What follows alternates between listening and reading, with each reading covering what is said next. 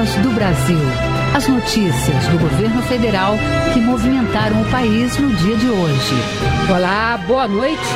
Uma boa noite para você que nos acompanha em todo o país. Terça-feira, 2 de junho de 2020. E vamos ao destaque do dia. Atividades escolares remotas com videoaulas vão ser consideradas para cumprir carga horária. Ministério da Educação aprova orientações sobre ensino durante a pandemia, que vão da creche à universidade. E como fazer a reposição quando as aulas retornarem? Vanessa Leda. Escolas estão autorizadas a oferecer atividades no contraturno. Poderão usar o recesso do meio do ano e os sábados e também reprogramar as férias. E você também vai ouvir na Voz do Brasil. Preservar empregos e garantir que pequenas e médias empresas continuem funcionando. O governo facilita acesso a crédito no mercado financeiro. Luciana Colares de Holanda. As garantias são para os empréstimos para as pequenas e médias empresas com faturamento anual entre 360 mil reais e 300 milhões de reais. Brasil vai integrar grupo de países que desenvolve pesquisas para a vacina contra o coronavírus. Hoje Hoje, na apresentação da Voz do Brasil, Alessandra Bastos e Nazi Brum. E para assistir a gente ao vivo na internet, acesse www.voz.gov.br.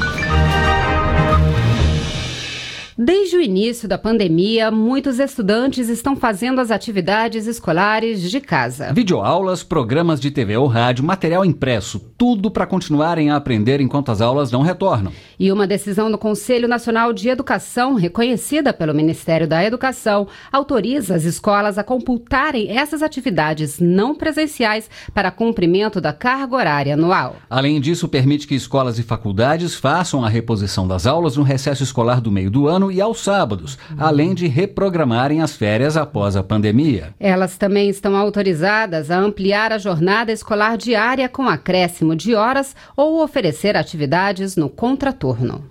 As diretrizes do Conselho Nacional de Educação, homologadas pelo Ministério da Educação, orientam escolas de ensino fundamental e médio, faculdades, instituições de educação técnica, indígena e especial sobre como proceder com as atividades durante o isolamento social e também como fazer a reposição quando as aulas voltarem. As escolas e instituições estão autorizadas a computar as atividades não presenciais oferecidas durante o isolamento social como hora-aula. Entre essas atividades não presenciais, o Conselho de Educação sugere como alternativa meios digitais, videoaulas, plataformas virtuais, redes sociais, programas de televisão ou rádio e material didático impresso entregue aos responsáveis. Após o término do isolamento, com a volta às aulas, poderão usar usar o recesso do meio do ano e os sábados e também reprogramar as férias. O número de horas aula diário também pode aumentar e as escolas estão autorizadas a oferecer atividades no contraturno, ou seja, no horário contrário de aula do aluno. Cabe aos estados, municípios e ao Distrito Federal escolherem a melhor forma de reposição para que os alunos não percam o ano. Enquanto isso, a ajuda dos pais é fundamental para as atividades em casa. Andréia de Mendonça, mãe de Isadora, da educação infantil, está se esforçando, mas conta que não é fácil. A gente tem oscilado bastante em relação ao interesse dela pelas aulas e a dificuldade que eu tenho às vezes de colocá-la para assistir às aulas. É, até tem dias que ela tá, é, tá tranquila, né? Tá aberta ao ensino, a aprender, a, a participar, mas em outros momentos ela é, não tem tanto interesse. É bem desafiador mesmo, né, todo esse ensino à distância. Como vem acontecendo na casa da Andréia e da pequena Isadora, para evitar evasão escolar e repetência, o Conselho recomenda que as atividades sejam ofertadas desde a educação infantil. Isso ajuda que as crianças não percam o contato com a escola e não tenham retrocesso no desenvolvimento. A pedagoga Xênia Honório explica a importância da participação dos pais nas atividades caseiras. Essas crianças elas precisam de pessoas que as ajudem a se preparar para a aula, as ajudem durante a aula e as ajudem após aula. Então é muito necessário esse envolvimento dos familiares, dos responsáveis, e não só no sentido de suporte, mas no sentido também de valorizar este momento, de estimulá-las a participar desses momentos, a perceber a importância de estar ali participando dessas aulas. Sobre as alternativas para avaliação dos alunos, o Conselho Nacional de Educação deverá formular um novo documento com as diretrizes. Reportagem Vanessa Leda. Medidas para facilitar o acesso de pequenas e médias empresas a crédito no mercado financeiro. O Programa Emergencial de Acesso ao Crédito busca garantir a sustentabilidade dessas empresas durante a pandemia do novo coronavírus. Com a obtenção de crédito facilitada, o governo espera preservar mais de 3 milhões de empregos. O programa emergencial de acesso ao crédito vem para facilitar o acesso de pequenas e médias empresas a novos empréstimos durante a pandemia do novo coronavírus. Por meio dele, o governo federal vai conceder garantias para que agentes financeiros atendam aos empresários. As garantias são para os empréstimos realizados até dezembro deste ano para as pequenas e médias empresas com faturamento anual entre 360 mil reais e 300 milhões de reais no ano passado. A utilização dos recursos será livre, inclusive para capital de giro. A prestação de garantia será de até 80% do valor de cada operação da empresa com o agente financeiro. De imediato, o Ministério da Economia vai aportar 5 bilhões de reais e novos aportes podem ser realizados até o fim do ano, somando até 20 bilhões de reais. A expectativa é de que o programa atenda empresas que empregam juntas 3 milhões e 300 mil trabalhadores. Luciana Colares de Holanda, para a Voz do Brasil. De acordo com Carlos da Costa, secretário especial de Produtividade, Emprego e Competitividade do Ministério da Economia, a medida é mais uma iniciativa do governo para a preservação das empresas e dos empregos durante a pandemia. O governo está disponibilizando até 20 bilhões de reais para servir como garantia e assim fazer com que o dinheiro chegue na ponta. Isso se soma a outras iniciativas de crédito, como o Pronamp, que também estamos regulamentando e que deverá chegar nos próximos dias para ajudar as nossas microempresas. Isso fará com que o Brasil consiga retomar as atividades mais rapidamente, além de preservar milhões de empregos em todo o território nacional. O Ministério da Saúde fez agora há pouco um balanço das ações de combate ao coronavírus. Nós vamos conversar ao vivo com a repórter Luana Karen, que tem mais informações. Boa noite, Luana. Uma das principais ações do governo tem sido a habilitação de leitos de terapia intensiva. Quantos já foram habilitados? Boa noite, Alessandra, Nazi. Boa noite aos ouvintes da Voz do Brasil. Olha, até o momento, o governo federal habilitou o funcionamento de 7 mil 441 leitos de UTI, sendo 231 pediátricos. Ao todo, o Ministério da Saúde repassou um bilhão de reais para a manutenção desses leitos por 90 dias. Para cada leito, o Estado ou município recebe R$ 1.600 por dia, o dobro do valor normalmente pago pelo governo para a manutenção de UTIs. E sobre ventiladores, Luana, quantos já foram entregues? Alessandra, já foram entregues 2.651 ventiladores para 22 estados. Desses, 1.486 foram para equipar UTIs de hospitais e 1.165 para equipar ambulâncias.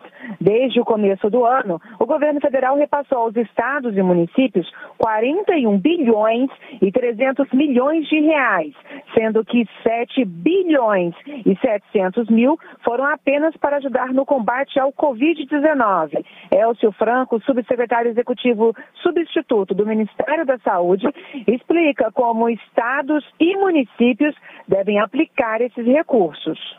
É um reforço para que estados e municípios, de acordo com as suas necessidades e a realidade local, invistam na contratação de pessoal de recursos humanos, na aquisição de equipamentos, de medicamentos, de insumos, para poder enfrentar da melhor forma a Covid. Seja ampliando estruturas hospitalares, melhorando a infraestrutura existente ou melhorando a capacidade de enfrentamento.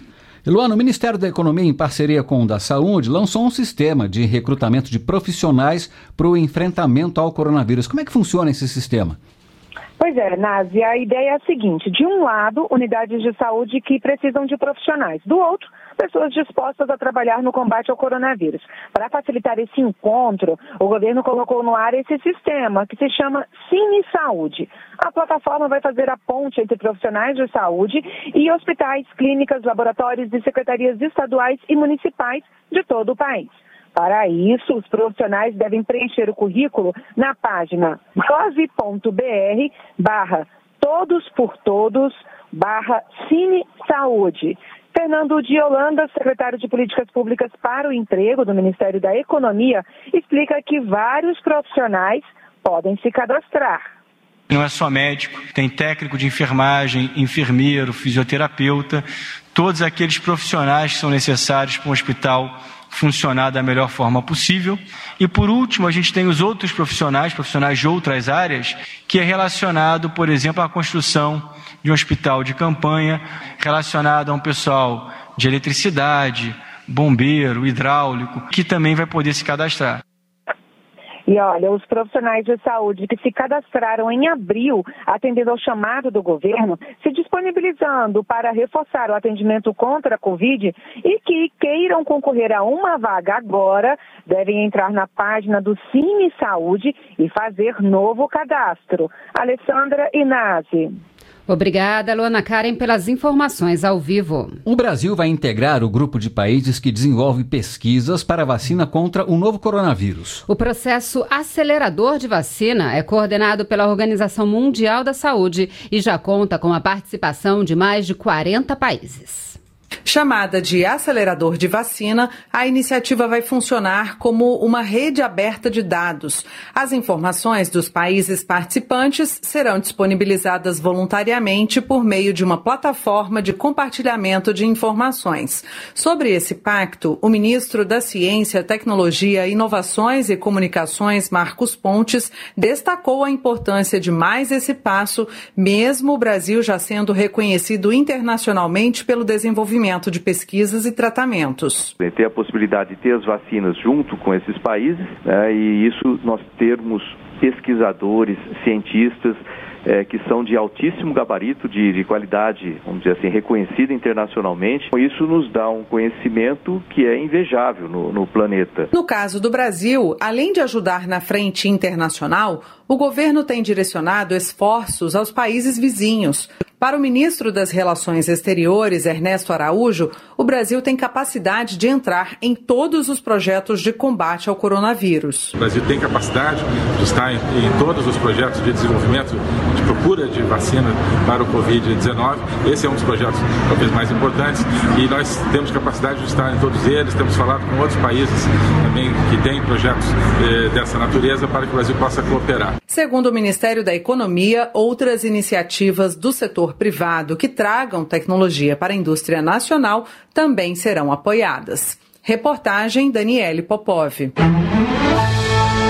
A Caixa liberou hoje os saques em dinheiro da segunda parcela do auxílio emergencial de 600 reais para os nascidos em março. São 2 milhões e 700 mil beneficiados. Amanhã é a vez dos nascidos em abril. E quem teve o pedido de auxílio negado vai poder contestar o resultado. Em 50 dias, os beneficiários do auxílio emergencial já fizeram mais de 45 milhões de movimentações com o dinheiro recebido. Só nesta segunda-feira foram mais de 2 milhões e meio de operações. E teve também os saques de quem faz aniversário em fevereiro, como explica o presidente da Caixa, Pedro Guimarães. Realizamos já 618 mil saques, ou seja, mais de 618 mil pessoas sacaram, seja nos ATMs, seja nos correspondentes, nas lotéricas ou na boca do caixa, e mais de 982 mil pagamentos via boleto, concessionária ou próprio cartão de débito. Cerca de 11 milhões de pessoas ainda estão com os pedidos em análise. Segundo Pedro Guimarães, muitos tiveram o auxílio negado por terem informado dados de cadastro incorretos. O ministro da Cidadania, Onix Lorenzoni,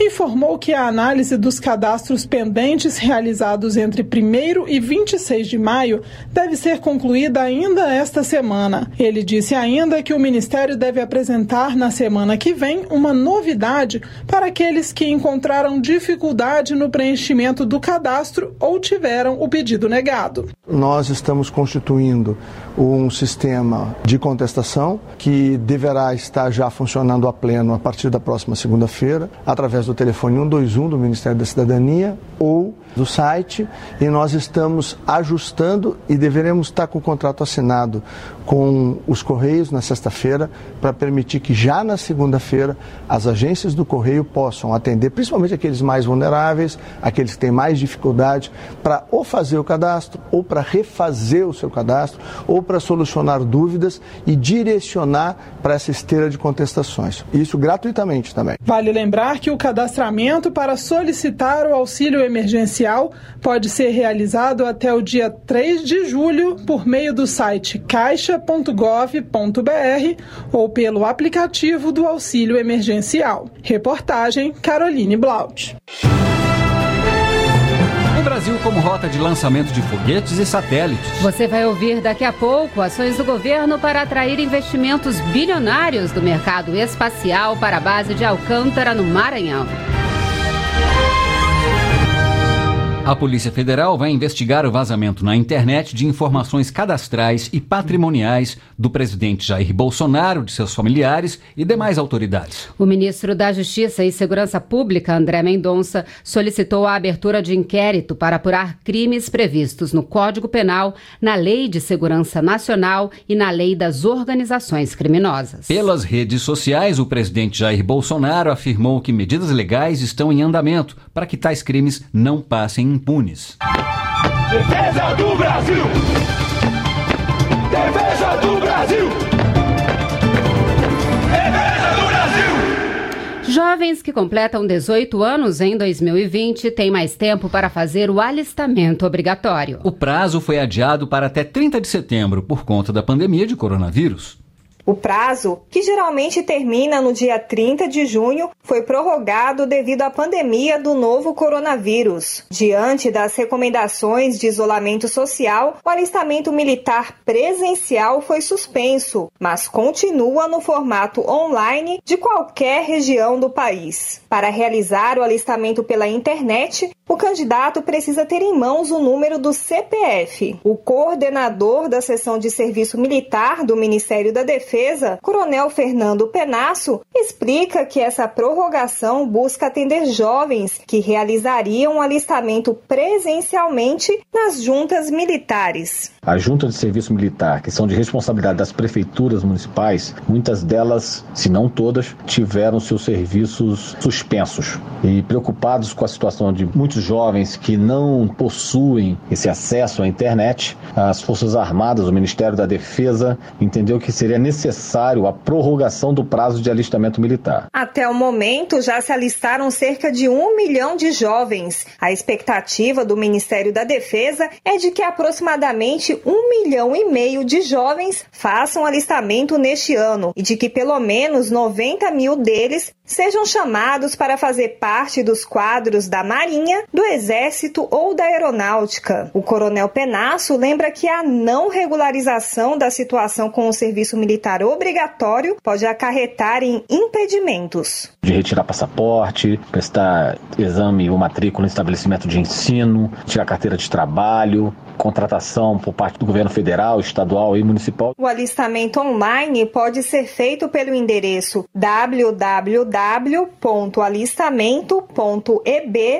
www.alistamento.eb.mil.br. Reportagem Lane Barreto. Militares da, da primeira Brigada de Infantaria de Selva doaram 115 kits de alimentação para a terra indígena Raposa Serra do Sol, no estado de Roraima. Os alimentos transportados com o apoio da Força Aérea atenderam seis comunidades indígenas. As Forças Armadas também têm levado ajuda médica aos indígenas e às populações ribeirinhas. Hospitais militares em Tabatinga e em São Gabriel da Cachoeira, no Amazonas, são os centros de saúde que atendem a população local atingida pelo coronavírus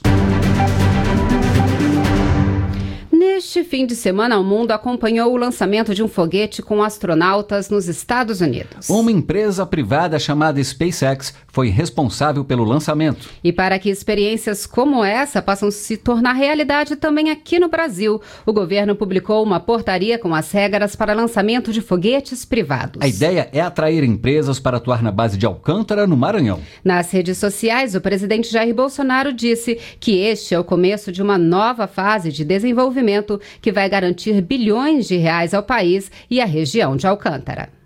A portaria da Agência Espacial Brasileira autoriza que empresas privadas, nacionais ou estrangeiras lancem foguetes, satélites ou outras cargas a partir da base de Alcântara, no Maranhão. As empresas interessadas devem enviar uma série de documentos que serão analisados por uma comissão especial. Depois desse estudo, será expedida uma licença de operação, válida por até cinco anos, podendo ser renovada. A ideia é que o Brasil possa ser palco palco de lançamentos, como o que foi feito nos Estados Unidos no último fim de semana. Lá, a empresa SpaceX fez uma parceria com o órgão espacial americano, a NASA, e lançou um foguete tripulado ao espaço. Segundo o presidente da Agência Espacial Brasileira, Carlos Moura, o objetivo da portaria é atrair empresas e desenvolver o setor no Brasil. O mercado espacial está crescendo muito, principalmente com pequenos e, e nanosatélites. Então, o que nós vamos fazer é como se estivéssemos abrindo um espaço-porto. Né? As empresas poderão vir a Alcântara, lançar esses pequenos satélites e ajudar a desenvolver um setor que hoje no Brasil está subutilizado, digamos assim. E de acordo com a agência espacial, a base de Alcântara já está atraindo o olhar do mundo. No fim de maio, o governo lançou um chamamento público para empresas interessadas em fazer os lançamentos, que devem começar em 2022. Mas, além de desenvolver o setor espacial no país, a operação de empresas em Alcântara deve impactar também na vida das pessoas e desenvolver toda a região. Segundo o ministro da Ciência, Tecnologia, Inovações e Comunicações, MCTIC, Marcos Pontes, a possibilidade do Brasil ser palco de lançamentos traz vantagens ao país. O Centro Espacial de Alcântara ele vai trazer é, desenvolvimento para aquela região com a participação da comunidade, o que nós pretendemos fazer. Empresas locais, pessoas locais sendo treinadas para trabalhar, tem hotéis, tem tantas coisas que vão ser no, no entorno, é muito importante. Isso atrai investimentos, investimentos investimentos grandes. Nós temos condições excelentes de ter aqui no Brasil um centro de lançamento extremamente competitivo no mercado mundial. O primeiro passo para a atuação de empresas em Alcântara ocorreu no ano passado, quando um acordo entre Brasil e Estados Unidos autorizou o lançamento de satélites e foguetes que tenham peças americanas em seus componentes. Hoje, 80% dos equipamentos espaciais produzidos no mundo têm peças fabricadas nos Estados Unidos. Em troca, o Brasil assegurou a proteção de tecnologias americanas utilizadas. Depois, foi a vez da Força Aérea Brasileira e a Agência Espacial assinarem um termo de cooperação que autoriza a agência a prospectar clientes para lançamentos não militares. Reportagem Márcia Fernandes. O prazo para pagamento das inscrições do Enem foi prorrogado para o dia 10 de junho. 300 mil participantes ainda não efetuaram o pagamento das inscrições. Outros 5 milhões e 700 mil participantes já estão confirmados. O estudante deve acessar a página do participante em enem.inep.gov.br e gerar um novo boleto. Por conta da pandemia do novo coronavírus, as provas do Enem foram adiadas. As novas datas entre os meses de dezembro e janeiro do ano que vem vão ser definidas após uma consulta aos candidatos que vai ser feita neste mês. Diante do aumento do número de casos de violência doméstica, o Ministério da Cidadania publicou hoje recomendações para o atendimento de mulheres pelo Sistema Único de Assistência Social. As unidades de acolhimento de mulheres devem continuar o trabalho, mas reorganizando os espaços para proteger a saúde de usuários e profissionais dos serviços. O documento também destaca a necessidade de os serviços de assistência social adotarem medidas para que as mulheres em situação de violência possam receber o auxílio emergencial de 600 reais. A nota técnica do Ministério da Cidadania foi publicada no Diário Oficial da União. E essas foram as notícias do governo federal. Uma realização da Secretaria Especial de Comunicação Social da Presidência da República. Com produção da Empresa Brasil de Comunicação. Fique agora com as notícias do Poder Judiciário e do Congresso Nacional. Uma boa noite. Uma boa noite para você e até amanhã.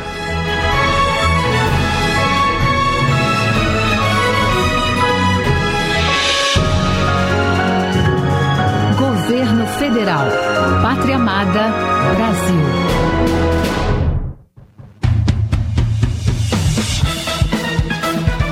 Você vai ouvir agora notícias do Poder Judiciário.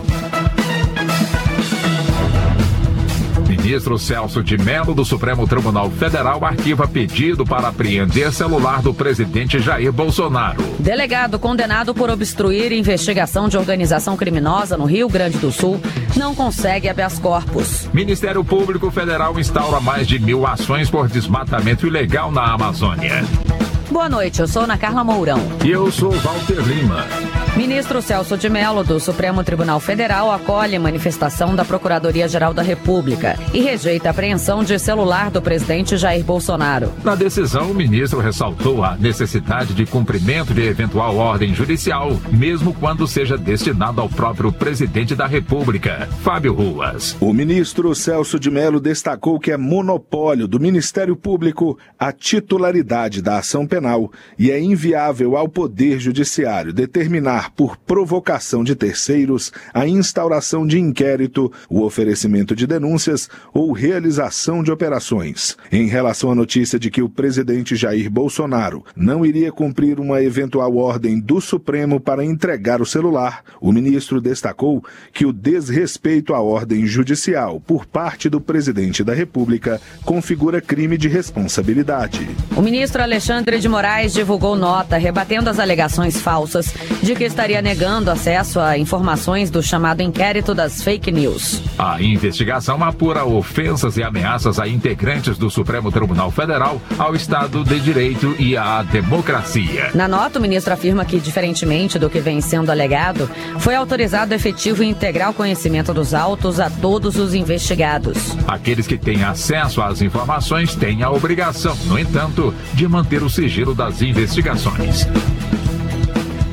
O Superior Tribunal de Justiça não reconheceu habeas corpus impetrado por um delegado da Polícia Civil do Rio Grande do Sul. Ele foi condenado a 32 anos de prisão por integrar a organização criminosa de roubo de cargas e criar embaraços às investigações, além de atuar na lavagem de dinheiro. Fátima Uchoa. No STJ, a defesa do delegado sustentou que o Tribunal de Justiça Estadual modificou uma das imputações descritas na denúncia, afirmando que a investigação obstruída teria ocorrido na cidade cidade gaúcha de Alvorada e não em Cachoeirinha, como informava a acusação do Ministério Público. A quinta turma observou que a defesa pede o reconhecimento da modificação da acusação, mas o relator ministro Ribeiro Dantas destacou que essa questão não foi analisada pelo Tribunal Estadual, o que impede o STJ de examinar a matéria.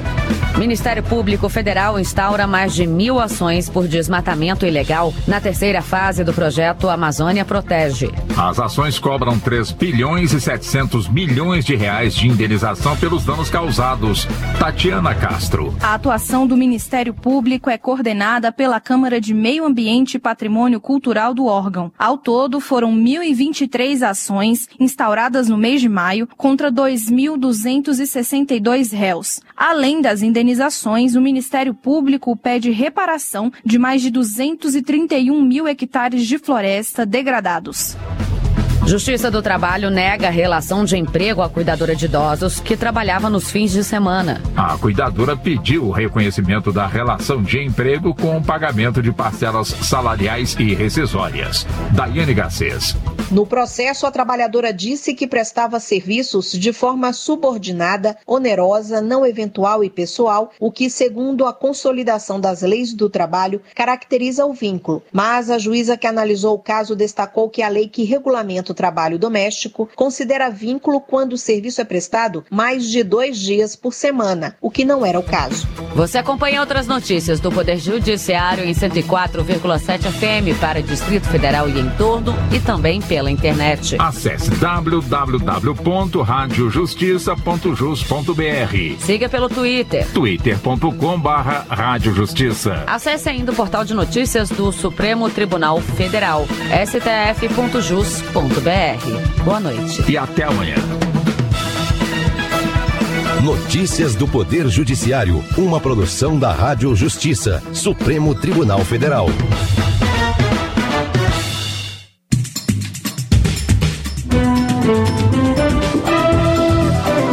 Está no ar o Jornal do Senado. Eu sou Alexandre Campos e estes são os destaques de hoje do Jornal do Senado, que começa agora. Segue para a sanção projeto que trata do combate ao desperdício e da doação de alimentos. Senadores analisam neste momento proposta que suspende reajuste no preço de medicamentos e planos de saúde. Campanha Junho Vermelho incentiva a doação de sangue. Pandemia não impede que pessoas procurem hemocentros. Boa noite. O Senado aprovou agora há pouco a proposta que regulamenta a doação de alimentos não comercializados por produtores, lojas e restaurantes. Foram rejeitadas mudanças feitas pelos deputados que permitiam a doação também de alimentos para cães e gatos. Repórter Regina Pinheiro. O projeto previa inicialmente a doação de alimentos destinados apenas ao consumo humano como forma de combate ao desperdício. O texto permite a distribuição de alimentos prontos ou in natura que não foram vendidos por produtores rurais, mercados, feiras, lanchonetes e restaurantes, encerrando a responsabilidade do doador no momento da entrega. Na Câmara, a proposta recebeu emenda para que, além das doações de alimentos para consumo humano, fosse permitida a doação para cães e gatos em situação de abandono. O relator no Senado, o senador Jaime Campos, do Democratas de Mato Grosso, rejeitou a mudança. Jaime Campos cumprimentou o autor do projeto, o senador Fernando Collor, do PROS de Alagoas, pela iniciativa da matéria. O projeto é meritório e que certamente estará minimizando as dificuldades de milhares de famílias, sobretudo da classe menos favorecida. O texto vai à sanção. E o projeto que limitará o uso de robôs e impedirá o uso de perfis falsos na internet só será votado na semana que vem. O presidente do Senado, Davi Alcolumbre, afirmou que o adiamento vai permitir a elaboração de uma proposta consensual. Repórter Érica Christian. Deverá ser votado no dia 9 o projeto que cria a Lei Brasileira de Liberdade, Responsabilidade e Transparência na Internet. Entre os principais pontos estão a limitação do uso de robôs e a proibição do uso de perfis falsos na rede. O próprio autor, senador Alessandro Vieira, do Cidadania de Sergipe, negou que o projeto acabe com a liberdade de expressão é um projeto urgente, o Brasil precisa e as pesquisas mostram o brasileiro quer acabar com as fake news, reduzir essa desinformação, a mentira nas redes, mas isso tem que ser feito através de um texto que tenha respeito total à garantia de liberdade de expressão. O presidente do Senado, Davi Alcolumbre, do Democratas do Amapá, destacou a importância do projeto. Milhões de pessoas são ofendidas todos os dias, infelizmente não se consegue mais restabelecer para a vida daquela pessoa, para o futuro daquela pessoa, com que aquele fato possa ser dito que era uma mentira. Fica aquela versão do fato. O relator, Ângelo Coronel, do PSD da Bahia, destacou que o projeto quer acabar com os perfis falsos para assegurar a responsabilização de autores de ataques na internet. O senador Humberto Costa, do PT de Pernambuco, afirmou que a forte reação popular ao racismo e ao fascismo no Brasil e no mundo é fruto da insatisfação com as pautas e as políticas implementadas por governos de extrema-direita em nível internacional. Segundo Humberto Costa, o mundo se cansou do que ele chamou de aberrações cometidas por líderes como os presidentes Jair Bolsonaro do Brasil e Donald Trump dos Estados Unidos. As pessoas não aceitam mais a retirada de direitos dos trabalhadores, a destruição das políticas sociais, o crescimento da violência contra os povos e as populações oprimidas e o aumento das, das desigualdades. Não aceita também os arroubos autoritários e as ameaças à democracia, à liberdade e ao Estado de Direito. O Senado pode votar nesta semana a proposta que destina 160 milhões de reais para instituições sem fins lucrativos que cuidam de idosos em função da pandemia.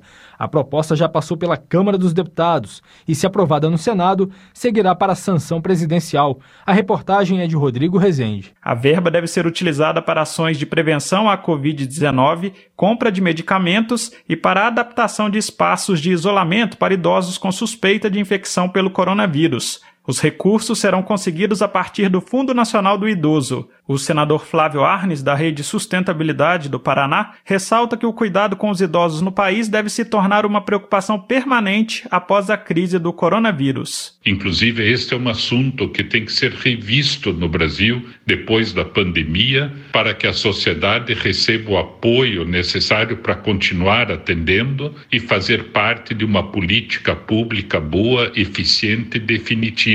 O dinheiro será disponibilizado para instituições sem fins lucrativos inscritas nos conselhos municipais da pessoa idosa ou nos conselhos municipais de assistência social. A divisão da verba será de responsabilidade do Ministério dos Direitos Humanos.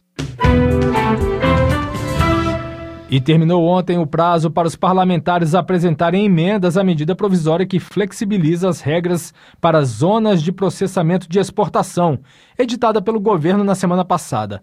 O texto desobriga as EPS a cumprirem um percentual mínimo de exportação durante a pandemia. A reportagem é de Marcela Cunha. As zonas de processamento de exportação são áreas de livre comércio com o exterior. As empresas instaladas nesses distritos industriais recebem benefícios cambiais, tributários e administrativos. Em contrapartida, é necessário comprovar pelo menos 80% da receita bruta anual da venda de bens e serviços para o mercado externo. Mas, diante da queda de exportações causada pela pandemia do novo coronavírus, o governo editou uma medida provisória de dispensando o cumprimento dessa regra. Segundo o governo, a cota de exportações poderá ser substituída por vendas ao mercado interno. Para o senador Roberto Rocha, do PSDB do Maranhão, a medida vai melhorar a competitividade da indústria nacional. A eficiência passa a ser o principal critério da competição. Quem for mais eficiente em relação ao resto do mundo conseguirá se estabelecer. Haverá maior racionalidade dos investimentos, bem como na redução da burocracia e do controle. O Brasil tem hoje 16 EPS em efetiva implantação, mas apenas uma em pleno funcionamento no estado do Ceará. Com a pandemia de Covid-19, os doadores de sangue não estão procurando os hemocentros e os estoques estão baixos em todo o país. Para mudar esse quadro, a campanha Junho Vermelho incentiva as pessoas a continuarem doando sangue. Reportagem de Ara Farias Borges. Segundo a OMS, para que um país tenha um estoque seguro de sangue, de 3 a 5% da população devem ser doadores. No Brasil, não chega a 2%. E com a pandemia de Covid-19, as doações diminuíram porque as pessoas têm medo de se contaminarem. Com isso, os estoques estão baixos. Os hemocentros garantem que a doação é segura e, em muitos estados, é feita com agendamento. Uma proposta do senador Irajá do PSD do Tocantins, ao dar aos doadores prioridade de atendimento em repartições públicas e outros estabelecimentos, como já acontece com idosos, gestantes e pessoas com deficiência, pode contribuir para aumentar o número de doadores. É um benefício simples mas que vai valorizar a todas as pessoas que doarem sangue e também medula óssea, que vão beneficiar milhões de brasileiros e brasileiras que dependem de sangue, que são colhidos nos bancos de sangue do Brasil.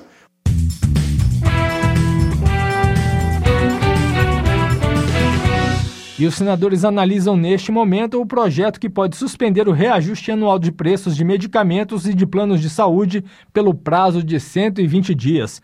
A suspensão visa minimizar prejuízos econômicos provocados pela pandemia do coronavírus.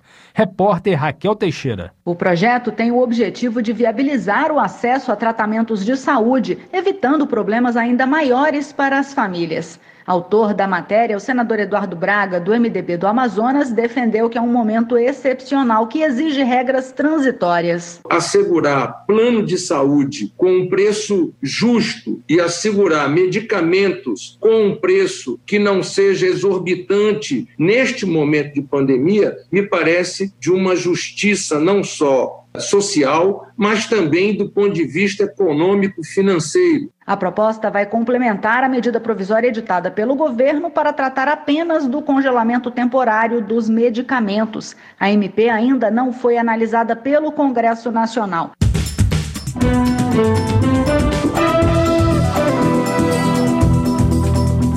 Com trabalhos técnicos de Eliseu Caires, o Jornal do Senado fica por aqui.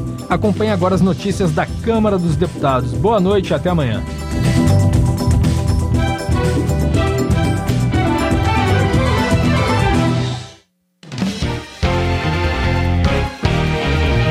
Jornal Câmara dos Deputados. Combate às fake news é tema de 50 projetos em tramitação na Câmara. Agentes comunitários reclamam da falta de equipamentos de proteção. Agricultor familiar pede derrubada de veto para receber auxílio de 600 reais. Boa noite. Agricultores familiares de todo o país pedem que o Congresso Nacional derrube o veto do presidente Jair Bolsonaro à lei que estenderia o auxílio emergencial de 600 reais ao segmento. A reportagem é de Lara Rage.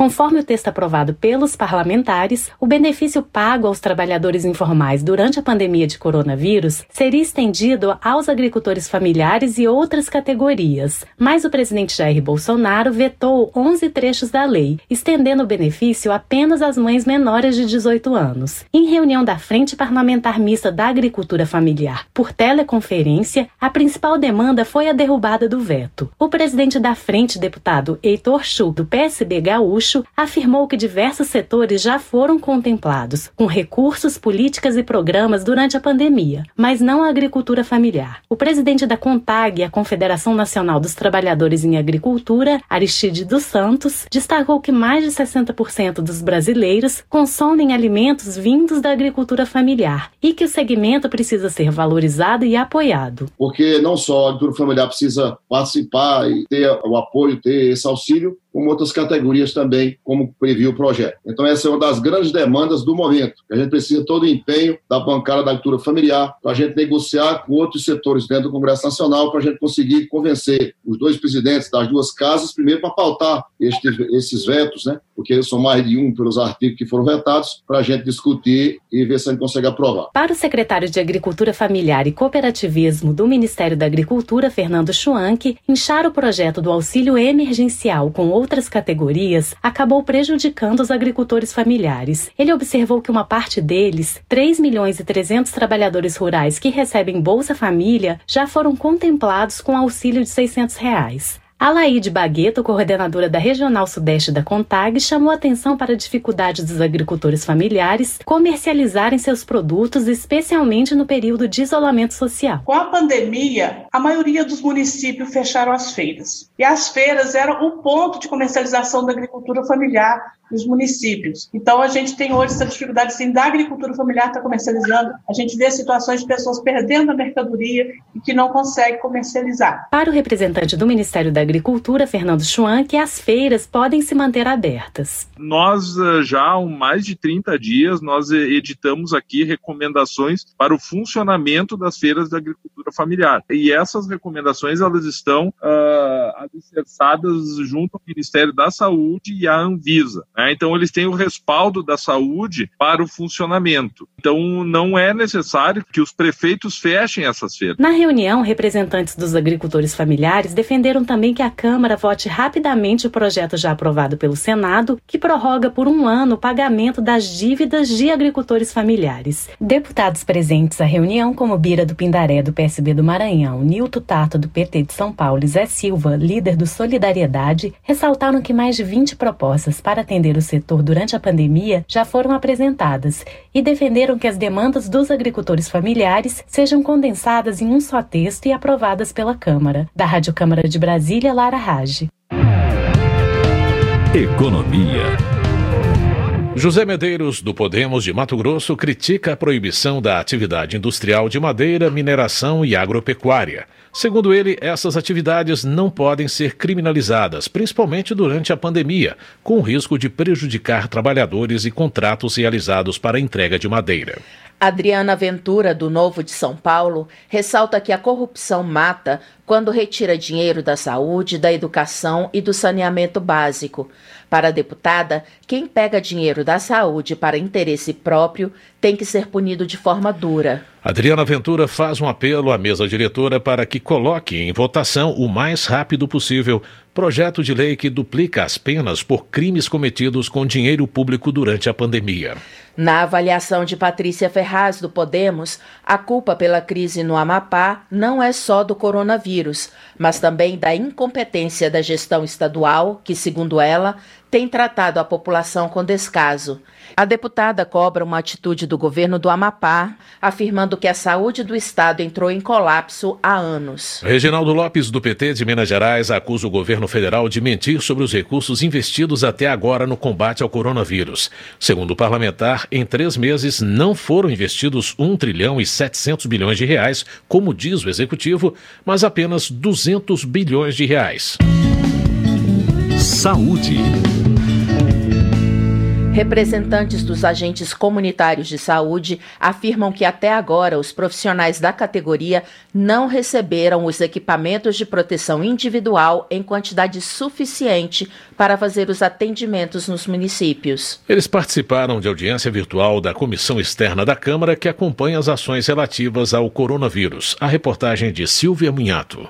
Os 400 mil agentes comunitários são pagos pelo governo federal para atuarem junto às famílias mais vulneráveis na prevenção de doenças e promoção da saúde. Mas, de acordo com Hilda Correia, presidente da Confederação Nacional dos Agentes Comunitários de Saúde e Endemias, não houve orientação sobre a doença e o sentimento entre os agentes é de abandono. Nós não tivemos orientação, inclusive, sobre a doença em si. Tudo que os agentes de saúde fizeram nos primeiros meses foi do que viram pelas grandes mídias e pelas redes sociais. Ninguém teve a preocupação de, de capacitar Hilda disse que os agentes também querem fazer testes para o Covid-19 para saber se tem condições de sair às ruas. Segundo ela, pelo menos 45 agentes morreram até agora no país por contaminação pelo novo coronavírus. Ela também defendeu um adicional de insalubridade de 40%. Cristiane Pantaleão, do Conselho Nacional das Secretarias Municipais de Saúde, disse que em um primeiro momento algumas ações até pararam de funcionar porque não havia informação nem EPI. Também Maria José Evangelista, assessora técnica do Conselho Nacional de Secretários de Saúde diz que somente há uma semana foi elaborado um guia pelo Conselho porque as primeiras notas do Ministério da Saúde não tinham uma linguagem prática. Para Maria José, é preciso correr atrás do prejuízo porque as outras doenças continuam avançando e muitas pessoas vão começar a ter problemas de saúde mental. O deputado Jorge Sola, do PT da Bahia, lembrou da primeira reunião da comissão com o Ministério da Saúde, em 12 de fevereiro, quando ficou acertado que seriam comprados EPIs e testes e seria feito feito o planejamento dos leitos. Da mesma forma que o Ministério da Saúde não cumpriu nada disso, abdicou de ser a liderança do Sistema Único de Saúde no enfrentamento da pandemia. A importância dos agentes comunitários no monitoramento de casos suspeitos de Covid foi ressaltada pela pesquisadora de Harvard, Márcia Castro, em outra audiência em maio sobre os cuidados na saída do isolamento. Márcia disse agora que leu o plano de São Paulo para a flexibilização da quarentena e que não há referência aos agentes e fez um novo alerta. Como que a gente pode reabrir abrir um shopping se a gente não sabe nem como é que é o sistema de ventilação do ar-condicionado no shopping? A gente vai abrir o banheiro do shopping, a gente tem estudos mostrando como o contágio é alto no banheiro. Nada disso é discutido. Só se fala em limitar as pessoas que vão entrar nas lojas e usar álcool gel. Desculpa, mas isso não vai ser suficiente para evitar novos casos. O deputado Dr. Luiz Antônio Teixeira Júnior, do PP do Rio de Janeiro, presidente da comissão, fez um desabafo, afirmando que é inadmissível que o país esteja desperdiçando suas vantagens no combate à pandemia pandemia, por ter um sistema integrado como o SUS e equipes de saúde que atuam de casa em casa. Larissa Ramos, da Secretaria de Atenção Primária à Saúde do Ministério da Saúde, disse que o Ministério está trabalhando na consolidação das normas de orientação sobre a Covid e em linhas de financiamento para reforçar as equipes de saúde. Também foi lançado agora em junho um programa para a criação de centros comunitários em bairros vulneráveis e centros de referência para a Covid-19. Os municípios devem começar a aderir agora. Da Rádio Câmara de Brasília, Silvio Minhato. Cultura. A Câmara aprovou no dia 26 de maio uma ajuda emergencial de 3 bilhões de reais ao setor cultural durante a crise causada pelo coronavírus. A matéria agora está em análise no Senado Federal. Professora Daiane Pimentel, do PSL da Bahia, observa que o objetivo do projeto que destina recursos para o setor cultural não é beneficiar o nicho das celebridades, mas os pequenos artistas que, segundo ela, estão passando por grandes dificuldades financeiras por causa da pandemia. Marcelo Freixo, do pessoal do Rio de Janeiro, destaca a importância do apoio emergencial ao setor da cultura. Ele ressalta que a proposta atende a cinegrafistas, diretores, atores, artistas do circo e de rua, maquiadores, figurinistas, entre outros profissionais que contribuem para a valorização da cultura nacional. Ao elogiar a aprovação do projeto, Fred Costa, do Patriota de Minas Gerais, também afirma que a matéria não vai beneficiar os grandes artistas, mas os pequenos artesãos, os artistas circenses e de rua, aqueles que trabalham nos museus comunitários e feiras populares, entre outros. Fred Costa ressalta que o texto não permite acumular o benefício com o auxílio emergencial que já está sendo pago pelo governo. O deputado acrescenta que a ajuda de 3 bilhões de reais para o setor será proveniente do Fundo Nacional da Cultura, recurso que já estava disponível. Leda Sadala, do Avante do Amapá, também comemora a aprovação de recursos para a área da cultura, argumentando que a classe artística é certamente uma das mais afetadas pela pandemia e uma das que mais vai demorar a voltar à normalidade. Aline Gurgel, do Republicanos do Amapá, destaca a importância da proposta que usa recursos do Fundo Nacional da Cultura para viabilizar o pagamento de cachês atrasados, a implementação da renda mínima e a abertura de linha de crédito para equipamentos culturais. Para Ângela Amin, do PP de Santa Catarina, apoiar o mundo das artes, especialmente no momento de pandemia, é de vital importância. Ela ressalta que, por meio da cultura, a sociedade pode externar sua maneira de ser e de pensar. Por isso, a deputada acredita que apoiar a cultura é dar suporte àquilo que há de melhor no ser humano. Tadeu Alencar, do PSB de Pernambuco, destaca que desde os primeiros dias do isolamento social, os espaços culturais e os artistas tiveram as atividades suspensas. Para o congressista, a injeção de 3 bilhões de reais na economia criativa nacional e a oferta de uma renda mínima são fundamentais e devidos à cultura brasileira. Alice Portugal, do PCdoB, conta que os artistas baianos agradecem a aprovação da ajuda emergencial de 3 bilhões de reais para o setor cultural do país. Segundo a congressista, o auxílio vai garantir a sobrevivência dos trabalhadores que foram fortemente atingidos pelos estragos da crise do coronavírus. A Câmara também aprovou a medida provisória que estende até 1 de janeiro de 2021 o prazo para que todas as salas de cinema do país ofereçam recursos de acessibilidade para pessoas com deficiência visual ou auditiva. Relatora da proposta, Flávia Moraes, do PDT goiano, ressalta a importância da iniciativa, lembrando que o Brasil tem hoje 10 milhões e 600 mil deficientes auditivos e mais de 6 milhões de deficientes visuais que demandam atenção especial e adequação desses espaços. Justiça. O combate às fake news vem dominando os debates no Congresso Nacional. Só este ano já foram apresentados mais de 20 projetos sobre o tema na Câmara, inclusive para criminalizar os autores de notícias falsas. Saiba mais sobre o assunto na reportagem de Cláudio Ferreira. A produção e disseminação de notícias falsas, as chamadas fake news, são tema de 50 projetos em tramitação na Câmara, 21 deles apresentados só em 2020. Uma comissão parlamentar mista de inquérito reúne deputados e senadores para tentar solucionar o problema. E o assunto é alvo de um inquérito no Supremo Tribunal Federal, que motivou mandados de busca e apreensão por parte da Polícia Federal. Muitos deputados elogiam a atuação da PF e da CPMI. Luiz Miranda, do Democratas do Distrito Federal, é autor de duas propostas que pretendem alterar o Código Penal para criminalizar os autores das fake news. Ele salienta a importância de uma legislação mais rigorosa. Existem, em casos mais extremos, uma organização criminosa que se reúnem com o intuito de oferir vantagens com a desconstrução de imagem e com a retórica falsa e com a comunicação de informações falsas para a população, onde o objetivo, muitas das vezes, é alcançar poder, dinheiro e destruição da imagem daqueles adversários, sejam esses econômicos ou políticos. Vários projetos tentam responsabilizar as plataformas de conteúdo na internet pelas notícias falsas que divulgam. É o caso da proposta dos deputados Felipe Rigoni, do PSB do Espírito Santo, e Tabata Amaral, do PDT de São Paulo, que cria a Lei Brasileira de Liberdade, Responsabilidade e Transparência na Internet. O projeto obriga provedores com mais de 2 milhões de usuários registrados no Brasil a tornar públicos dados atualizados sobre postagens e contas irregulares e detalhar o número de visualizações e compartilhamentos de fake news. Aplicativos de mensagens teriam que limitar o número de compartilhamentos. O deputado Felipe Rigoni lembra que a proposta sugere boas práticas para as plataformas que suspeitam de algum conteúdo falso e verificam a veracidade do material, mas também impõe novas obrigações. Um, elas precisam notificar previamente o usuário que vai sofrer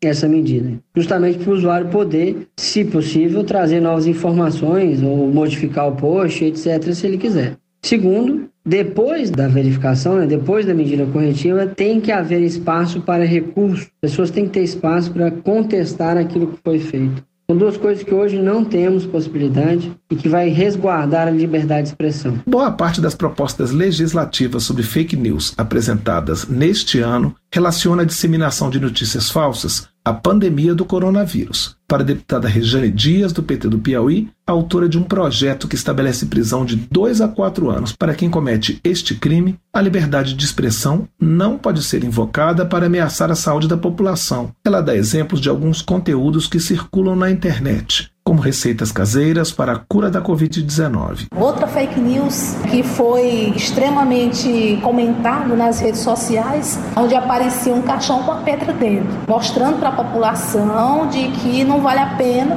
cumprir o isolamento social, não vale a pena ficar em casa, não vale a pena manter o distanciamento, porque estariam enterrando o caixão sem ninguém dentro. A deputada Jaqueline Cassol, do PP de Rondônia, apresentou um projeto sobre fake news que focaliza conteúdos disseminados para crianças e adolescentes. Ela cita pesquisas que mostram que 62% dos brasileiros não sabem identificar uma notícia falsa. É muito fácil se esconder atrás de uma tela e falar o que quiser sem ter consequências. Por isso, eu acredito que se tornarmos as penas mais rígidas para os crimes, os cidadãos vão começar a perceber que aquilo que fazem nos celulares, nos computadores, impacta sim na vida real e vão desenvolver mais consciência na hora de compartilhar uma informação e, em consequência, acredito que as fake news vão diminuir. Muitas propostas sobre fake news em tramitação na Câmara criam mecanismos para obrigar os usuários da internet a cadastrarem CPF, CNPJ ou outros dados pessoais para facilitar a identificação. E vários projetos sugerem incluir no Código Eleitoral punições para quem divulgar notícias falsas sobre candidatos e partidos em época de eleição. Da Rádio Câmara de Brasília, Cláudio Ferreira. Em entrevista coletiva concedida hoje, o presidente da Câmara, Rodrigo Maia, exaltou que pretende construir um texto sobre o combate às fake news em conjunto com o presidente do Senado, Davi Alcolumbre, para que não atinja a liberdade de expressão e de imprensa. Segundo Rodrigo Maia, este é o momento ideal para votar uma proposta sobre fake news. Maia afirmou ainda que o Conselho de Ética retomará seus trabalhos no início de julho ou até mesmo antes. Ele explicou que os integrantes do colegiado têm mandato e, portanto, podem retomar as reuniões, desde que em horários diferentes do funcionamento do plenário da Câmara.